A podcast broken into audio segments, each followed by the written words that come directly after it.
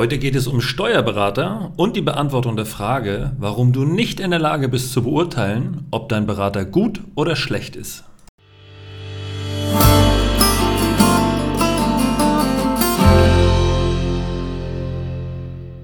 Willkommen zum Unternehmerentwickler Podcast zur aktuellen Folge, die sich heute um deinen Steuerberater drehen soll. Ähm, ich weiß, einige Hörer sitzen jetzt ganz gebannt und mit gespitzten Ohren und mit gespitzten Bleistift am, am Empfangsgerät und horchen genau, was ich sage und wie ich sage. Es geht um ein bisschen heikles Thema, nämlich die Frage, was macht eigentlich dein Steuerberater oder was ist eigentlich ein Steuerberater? Denn ich habe in vielen, vielen Jahren Beratung festgestellt, dass vor allem Existenzgründer, aber auch gestandene Unternehmen und Unternehmer die Position des Steuerberaters völlig falsch wahrnehmen und einschätzen. Und darum soll es heute gehen. Und wir klären unter anderem, warum dein Steuerberater eventuell gar keine Ahnung von Buchhaltung hat. Und das ist auch okay so. Also, los geht's. Ähm, wo fangen wir am besten mal an? Der äh, Steuerberater ist ja ein, ein Beruf wie zum Beispiel der Architekt oder auch der Zahnarzt. Und bei all diesen Berufen muss ich dich leider enttäuschen, denn du bist bei der Qualitätsentscheidung, ob dein Steuerberater oder Zahnarzt oder Architekt gut ist, leider nicht beteiligt. Ob dieser Dienstleister für dich in deinem Sinne eine gute Leistung erbringt, wirst du immer erst feststellen, wenn es entweder zum Schwur kommt, also zu irgendeiner Auseinandersetzung, oder aber wenn du, warum auch immer, den Berater gewechselt hast und der andere Berater oder der andere Architekt oder der andere Zahnarzt dir dann leider sagen muss, dass das Ganze, wie es bisher passiert ist, vielleicht für dich nicht optimal ge gewesen ist. Und das kann man dann wieder nur feststellen, wenn ihr entweder ja vielleicht weniger Steuern zahlt, jetzt um beim Steuerberater zu bleiben, und beim Zahnarzt merkt ihr es dann daran, ob der sagt, oh Mensch, nee, die Zähne sehen ja gut aus, oder ob der neue Steuerberater, äh, der neue Zahnarzt, der Steuerberater nicht, ob der neue Zahnarzt sagt, äh, in diesem Gebiss fuhrwerke ich nicht weiter rum, da müssen wir komplett grundsanieren. Das wird teuer. Ja. Und das trifft eben auch auf den Steuerberater zu, weil ihr die Leistung, die dort erbracht wird, in der Regel nicht bewerten könnt. Was mir aber auffällt, und damit möchte ich heute eigentlich starten, ist die, die Aussage, dass ich feststelle, dass es eine total falsche Wahrnehmung von dem Berufsbild des Steuerberaters in der Wirtschaft gibt.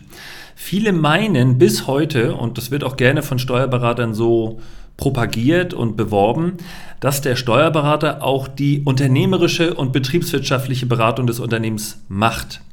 Dazu vielleicht zwei Hinweise. Der Steuerberater ist nicht zwingend ein Kaufmann.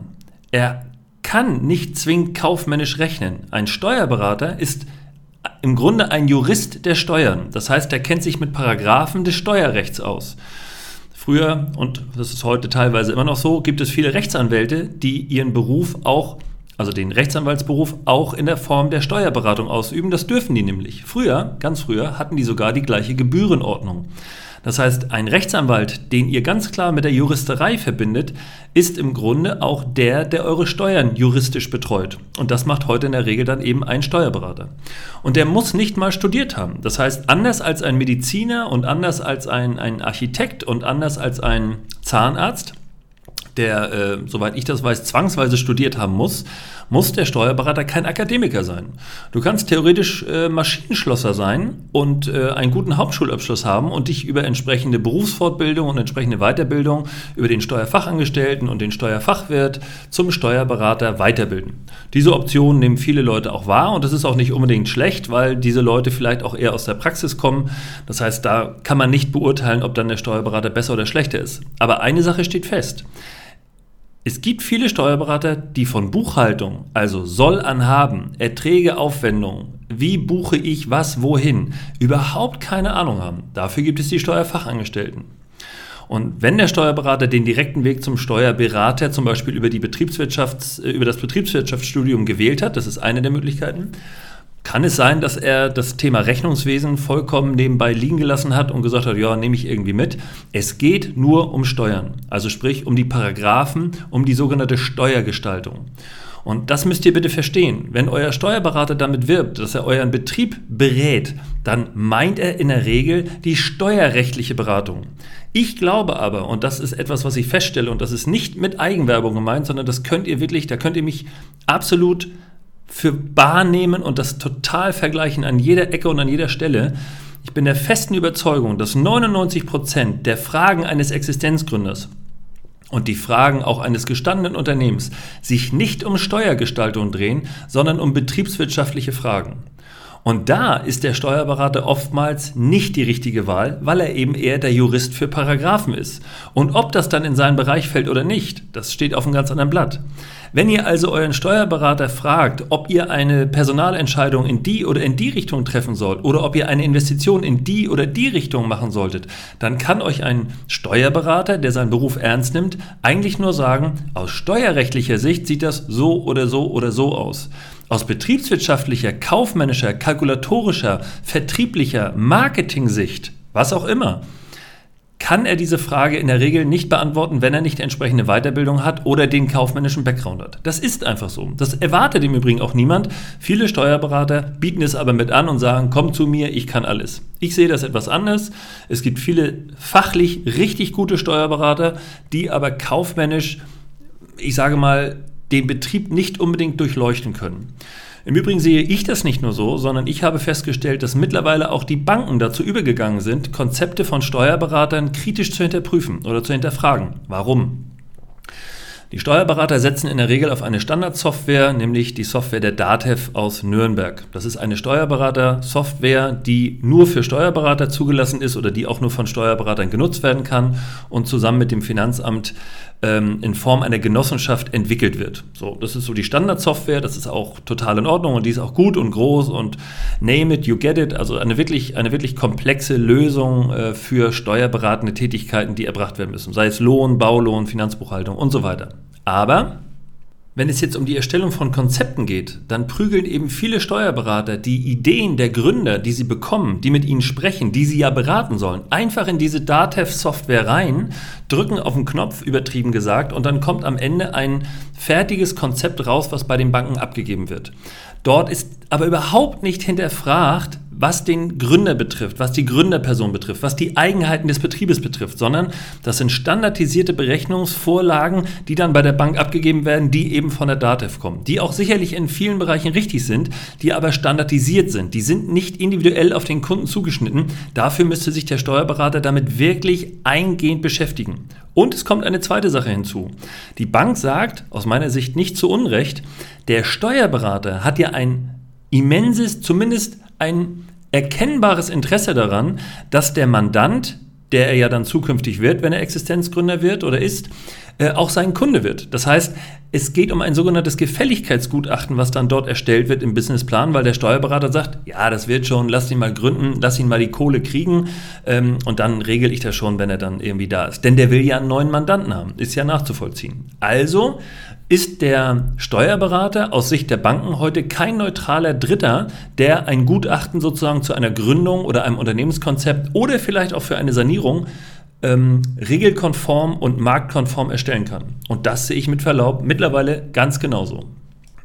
Und jetzt fragt man sich ja irgendwann, und damit komme ich zum nächsten Punkt äh, der heutigen Folge, ja, wann macht denn ein Steuerberater überhaupt Sinn? Also was, was macht der denn? Und da muss man ganz klar sagen, ein Jurist der Steuern äh, ist, in da, oder ist in der Stelle sinnvoll, wo ihr eine gewisse Steuergestaltung nutzen wollt. Ich sage absichtlich nicht Steuerverhinderung, denn der Steuerberater ist kein Steuerverhinderer, er ist maximal ein Steuergestalter. Und auch das gilt nicht mal für alle Unternehmen, denn ob ihr es glaubt oder nicht, viele Unternehmen haben gar nicht die hohen Gewinne und Erträge, dass eine Steuergestaltung machbar ist. Da gelten meistens Pauschalwerte oder das ist 0815, das ist Tagesgeschäft, da ist keine Arbeit, da ist kein Futter hinter. Das wird durchgeschoben und dann wird der Jahresabschluss gemacht und dann ist das gut. Und dann gibt es einen Investitionsabzugsbetrag und dann gibt es eine eine, was weiß ich was, Steuerverschiebung in die nächsten Jahre, aber keine echte Steuergestaltung in dem Sinne, wie es der Steuerberater vielleicht gelernt hat oder anbieten möchte. Und das möchte er tatsächlich. Nur bei wirklich großen Unternehmen oder bei, ich sage mal, größeren KMUs, also bei diesen kleinen und mittelständischen Unternehmen, bei diesen Ms, wenn man so will, bei den mittelständischen Unternehmen, da greift der Steuerberater und da ist er total sinnvoll und gut aufgehoben, weil er mit seinem fachlichen Know-how und mit den Paragraphen, die er eben kennt, mit dem juristischen Teil, genau weiß, welche Wege das Unternehmen gehen muss, um möglichst viele Steuern vielleicht zu sparen zu verschieben, zu senken, wie auch immer. Das kann durch eine Änderung der Rechtsform sein, das kann durch Aufnahme von Gesellschaftern sein, das kann durch besondere Konstellationen in Paragraphen sein, die man dann nutzen kann, um einen Steuervorteil zu generieren. Dafür ist der Steuerberater da und diese Sache kann er in der Regel auch gut. Das ist seine fachliche äh, Expertise. Und nachdem wir das jetzt geklärt haben, vielleicht noch einmal zu der Frage, wie teuer ist denn ein Steuerberater oder wie teuer darf ein Steuerberater denn sein? Und da ist es leider so, wie bei den Anwälten oder auch bei einem Architekten oder eben auch bei einem Zahnarzt. Äh, beim Zahnarzt kennt ihr das vielleicht, wenn ihr mal so eine Rechnung von der Versicherung gesehen habt. Die rechnen immer den einfachen oder bis zum vierfachen Satz ab. Das heißt, der sagt, der Zahnarzt sagt irgendwie immer, oh, das war eine ganz komplizierte Blombe, die ich da gesetzt oder entfernt habe. Dann nehme ich den 3,3 oder 3,5-fachen Satz, weil er es darf. Bei den Steuerberatern ist es die sogenannte Zehntelrechnung. Da ist es im Grunde genau das Gleiche, nur die sagen nicht dreifacher, vierfacher Satz. Die sagen zum, Beispiel, äh, zum Beispiel beim Jahresabschluss, du zahlst 20 Zehntel. Das wäre adaptiv der zweifache Satz. Oder du zahlst 30 Zehntel. Das wäre dann der dreifache Satz. Und das Maximum ist auch hier, wie beim Zahnarzt, der sogenannte vierfache Satz oder beim Steuerberater gesprochen 40 Zehntel.